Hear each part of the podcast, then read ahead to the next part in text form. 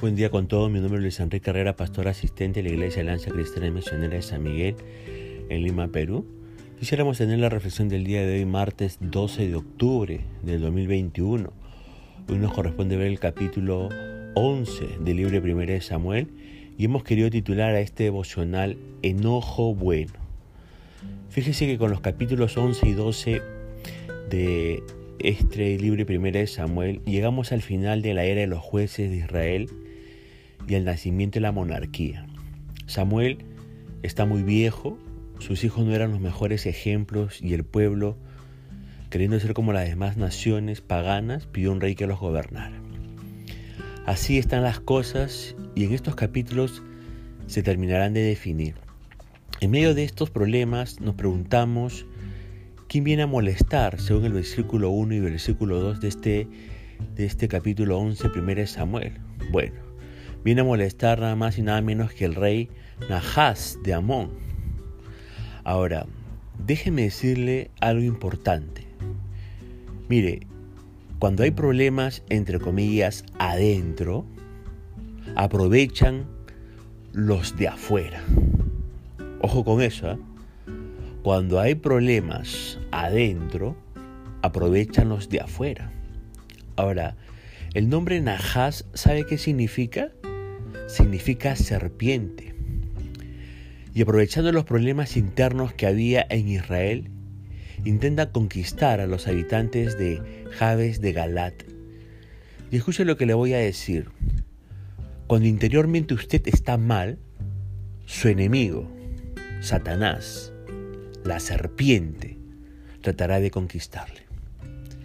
El diablo no pierde tiempo cuando se da cuenta que está débil por su pobre vida espiritual, cuando se da cuenta que está débil por, por los pecados que esconde, cuando se da cuenta que está débil por el dolor o por el, por el abandono, cuando Satanás se da cuenta de que está débil por la soledad que siente o por una desilusión amorosa, Satanás aprovecha. Aprovecha para llenarle la cabeza de sus más astutos pensamientos y querer conquistar su corazón y su voluntad. No, no, no, no. No se convierte en un endemoniado satanista, no. Pero el dolor, la falta de búsqueda de Dios y su cabeza llena de pensamientos mentirosos le llevan a que tome las peores decisiones y se equivoque mal. Le pregunto, ¿se encuentra en estos momentos débil por algún sentido, por alguna razón? Ahora, ¿Qué hacen los habitantes de Jabes de Galat en el versículo 3 del capítulo 11 de 1 Samuel? Le, le piden un chance a sus enemigos, diciéndoles que van a buscar este, ayuda, a ver si alguien se anima en Israel a darles las manos. Ahora nos preguntamos por qué Nahas le concedió siete días a los ancianos de Jabes para que consiguieran un ejército que los defendiera. Como Israel todavía estaba desorganizado, Nahas estaba seguro de que nadie los ayudaría. Esperaba tomar la ciudad sin tener que pelear, evitándose así una batalla. Además, posiblemente no estaba preparado para atacar la ciudad, ya que sitiarla podría prolongarse por semanas o meses. ¿Pero qué aprendemos de este incidente? Mire, cuando usted se encuentra débil, cuando usted se sienta mal, Usted tiene que buscar ayuda, tiene que pedir consejo. Si usted es un joven, un adolescente, hable con sus padres.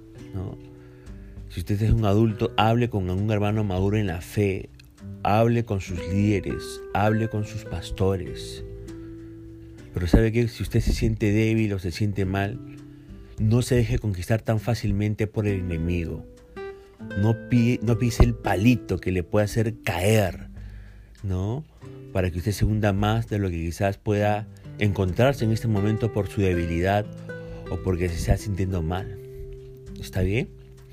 Ahora, ¿cómo reacciona Saúl al enterarse de lo que sucedía en Jabes, según los versículos 4 al 7, este capítulo 11 de 1 Samuel? Wow, dice estos versículos que el Espíritu de Dios vino sobre él y se enojó tanto que cortó en pedazos a sus propios, a sus, a sus pobres bueyes y los envió a, eh, a todo el territorio de Israel. Ahora, entienda una cosa, el enojo es una emoción poderosa. A menudo eh, causa que las personas se hieran unas a otras verbalmente y hasta con violencia física. Sin embargo, el enojo no es malo cuando es dirigido contra el pecado el maltrato de otros. El enojo es bueno en este caso. Saúl se enojó por la amenaza que hicieron los amonitas de humillar y maltratar a sus hermanos israelitas. El Espíritu Santo utilizó el enojo de Saúl para hacer justicia y dar libertad. Ahora, cuando usted se enoje a causa de la injusticia, a causa del pecado, pídale a Dios que le enseñe a utilizar ese enojo de una manera constructiva para cambiar la situación para bien. Recuerde, ese tipo de enojo, un, enojo en contra de la injusticia y el pecado, es un enojo bueno, como el que tuvo Cristo, ¿no? Cuando desalojó a esos vendedores del templo. Se enojó contra la, la, acción de estas personas porque el templo no servía para vender cosas. No, no, no, no. ¿Ok? Ahora, imagínese que golpeen a la puerta de su casa, ¿no? ¡Cartero! Y le entreguen un sobre, chorreando sangre. Y cuando lo abre se encuentra con un pedazo de buey. Y un mensaje que dice lo siguiente. Si no sales a pelear junto conmigo, les pasará lo mismo a sus mascotitas. ¿Y qué dice usted? Mamá, esconde a Firulais, ¿no? Ahora, si podemos ayudar, entonces ayudemos a los que nos necesitan, ¿no? Eso quería enseñar Saúl con esa actitud. Los necesito a ustedes para ayudar a nuestros hermanos israelitas. Así que si pueden ayudar, ayudemos. Ahora, ¿Cuántos hombres se reúnen? ¿Qué mensaje les le envían a los de Jabes y qué sucede la a la mañana siguiente, según los versículos 8 y 15? Bueno, Saúl con ese mensaje un poco ilustrativo logra reunir a 300.000 hombres de Israel y a 30.000 hombres de Judá.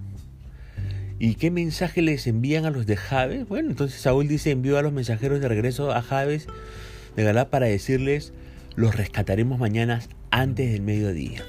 ¿Y qué sucede a la mañana siguiente? Bueno, antes del amanecer, Saúl llegó con su ejército dividido en tres destacamentos. ¿Y qué hizo Saúl? Atacó por sorpresa a los amonitas y los masacró durante toda la mañana. El resto del ejército amonita quedó tan disperso que no había dos de ellos juntos, dice el texto bíblico. Ahora déjeme decirle algo.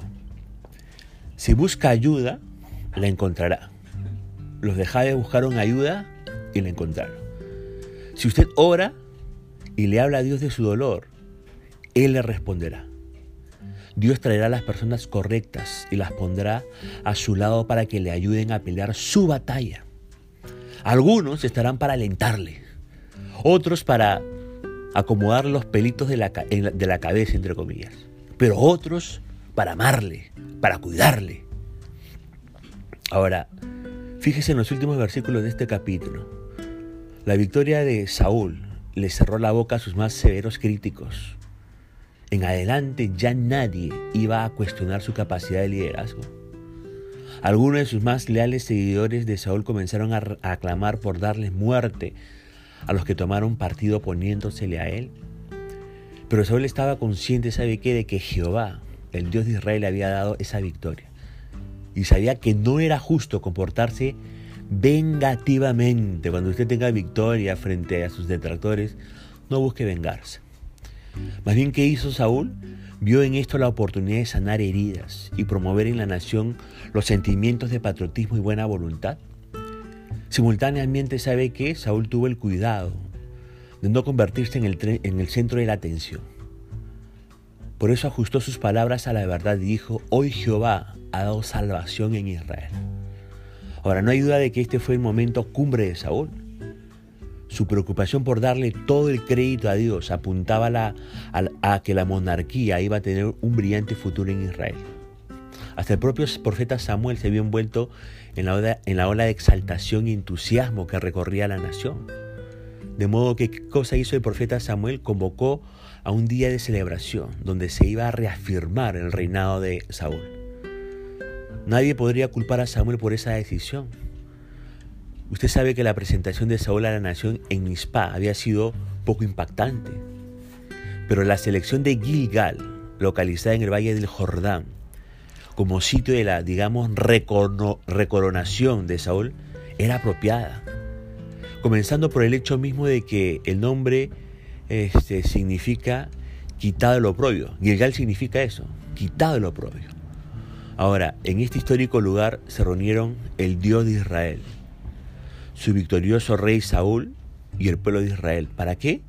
Para participar en un gozoso servicio de adoración y acción de gracias al Dios de la Biblia. Finalmente el pueblo había alcanzado lo que quería. Habrían abrigado la esperanza de que un rey le iba a dar a su nación algo de grandeza y de la gloria que había admirado en los, asuntos de las otras naciones. Por otra parte, el profeta Samuel los alentó a ver en el rey que ahora tenían una prolongación del gobierno de Dios en su vida.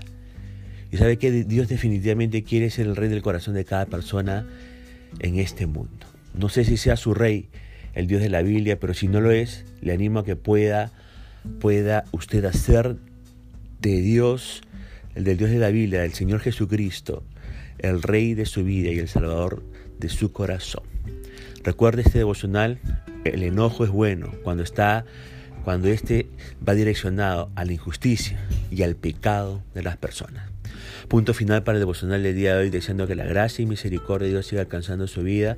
Conmigo será Dios mediante hasta el día de mañana, que el Señor le bendiga.